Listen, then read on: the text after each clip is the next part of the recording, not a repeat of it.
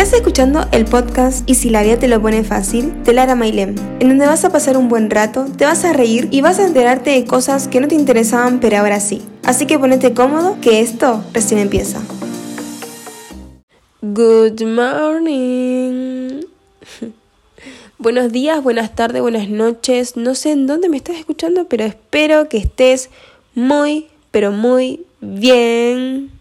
Me estoy dando cuenta que siempre cuando empiezo saludando digo, no sé dónde me estás escuchando cuando sería, no sé, eh, sí, claro, sería, no sé de dónde me estás escuchando, claro, o sea, en plan, bueno, no sé para qué entro en esa. ¿Se dieron cuenta de la constancia que estoy teniendo? Quiero que me feliciten ya, porque esto es increíble. No, posta. Me puse un reto a la vuelta de la rutina de que quería volver a grabar, quería volver a, mm, a meterme en esta, porque sinceramente me gusta. Y si yo me metí es por algo, ¿ok? Hoy vamos a... Mm, para, para, para. Antes de empezar con el temita, quiero contarles que estoy bien. Estoy muy bien, aunque acá no haya una, una conversación, pero lo estoy contando por esa razón, porque estoy grabando, ahora mismo son las 10 de la mañana, aproveché un momentito que no había nadie en casa y dije, es mi momento. Porque yo no puedo grabar cuando hay gente en casa, porque siento como que me están escuchando y van a decir, está loca esa chica, cuando lo estoy, pero me pone como un poco más incómoda la situación. ¿Entienden? Como que no me puedo expresar al 100% porque es como que yo intento hablar con una voz un poco más alta para que se entienda, para que puedan, ¿entendés? Escucharme bien, de buena manera. Ok. Ahora sí, con el tema del día de hoy, me... Mm, la verdad que quiero hablar algo porque justamente estaba ahí como viendo notas, cosas. Tengo bastantes temas eh, marcados hace bastante tiempo, como el anterior podcast que grabé, que lo pueden escuchar, lo pueden escuchar, que básicamente eh, de los que hacía algo, que ese lo tenía grabado, ese lo tenía grabado, perdón, ese lo tenía eh, puesto desde el año pasado, más o menos, pero para que yo, mm, ahí, la verdad como siempre. Y bueno, pero este tema creo no recuerdo bien si lo tenía, pero sí, es bastante viejo, lo tenía ahí como anotadito. Y quiero hablar sobre las segundas oportunidades. O sea, en realidad quiero como opinar, porque básicamente estoy yo sola acá, no puedo opinar con nadie más, a no ser que haya un fantasma acá al lado mío y quiera opinar, que ojalá que no, porque no tengo ganas de salir de mi casa corriendo. Quiero hablar sobre las segundas oportunidades. O sea, ¿hasta qué punto uno puede llegar a dar esas oportunidades. ¿Entendés? Y también depende de qué personas. Pues estoy segurísima que muchas veces hemos, muchas veces hemos perdonado a personas que no se lo merecían. ¿Por qué? No sé. O simplemente por el conformismo, por no querer cambiar, por cuántas veces hemos perdonado situaciones tanto de familiar como de amistades.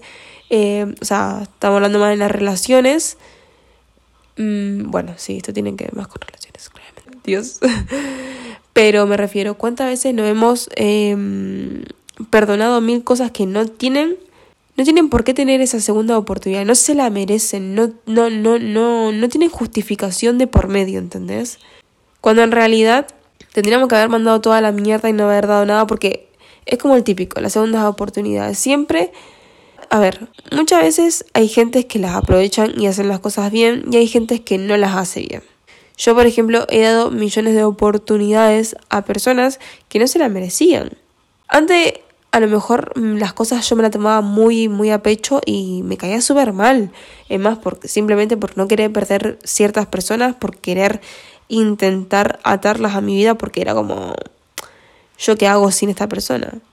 Claramente iba a vivir. Claramente en ese momento yo no era capaz de verlo hasta ahora que claramente estoy viva sin esa persona. Es más, es como que te sacas un peso encima. Pero ahí es como que vos te pones a replantear y decir, ¿por qué, por, qué llegaste hasta esa situación de aceptar cierto comportamiento de personas dándole millones de oportunidades? Y vos me decís, bueno, porque no, no, no. Pero estamos hablando de personas que ya saben de que están haciendo las cosas mal y aún así las siguen haciendo. Y eso ya es un poco egoísta de su parte, porque si saben que está mal lo que están haciendo, y acá yo no estoy hablando de situaciones boludas, ¿entendés?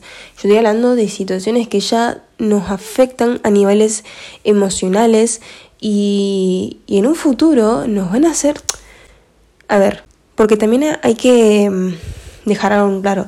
La mayoría de veces cuando se dan las segundas oportunidades, muchas personas se quedan con mucho rencor. Lo digo porque yo también, yo también he sido de esas personas de que sí, perdono, pero no olvido. Entonces, ¿realmente vale la pena si vamos a estar en esa situación de estar como constantemente, también que nos hace un poco bastante inseguros, ¿no? Porque vos no sabes si esa persona te va a volver a fallar, si esa persona lo va a volver a hacer. Y entonces es ahí cuando vos te haces la pregunta si realmente vale la pena, porque al fin y al cabo estamos hablando de una confianza. También todo depende de qué tipo de situación estamos perdonando y estamos dejando pasar. Porque acá podemos meternos, cuando hablamos de segundas oportunidades, eh, sé que la mayoría de personas lo va a llevar a relaciones de pareja.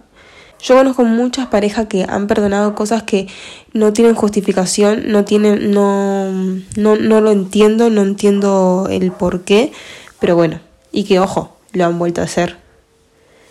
Pero eh, allá ellos, ¿no? Pero como siempre digo, eh, también hay que estar, em, hay que ponerse en posición de esa persona porque no sabemos.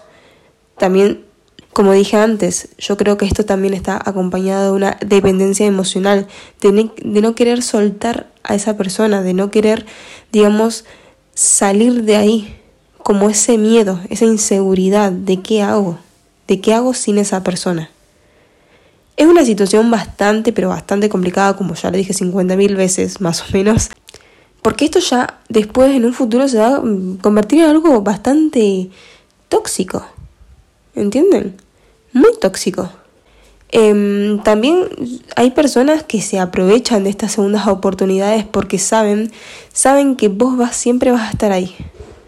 Que saben que vos le vas a perdonar mil y millones de veces. Porque como siempre se dice, de bueno, tonto.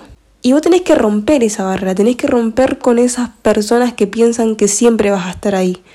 Como que ellos, básicamente, ya saben que vos siempre le vas a perdonar, que vos siempre vas a estar ahí.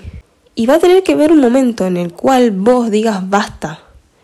Basta porque esto a mí ya no es nada sano ni para mí, ni para vos, ni para nadie. O sea, mm, un stop, please.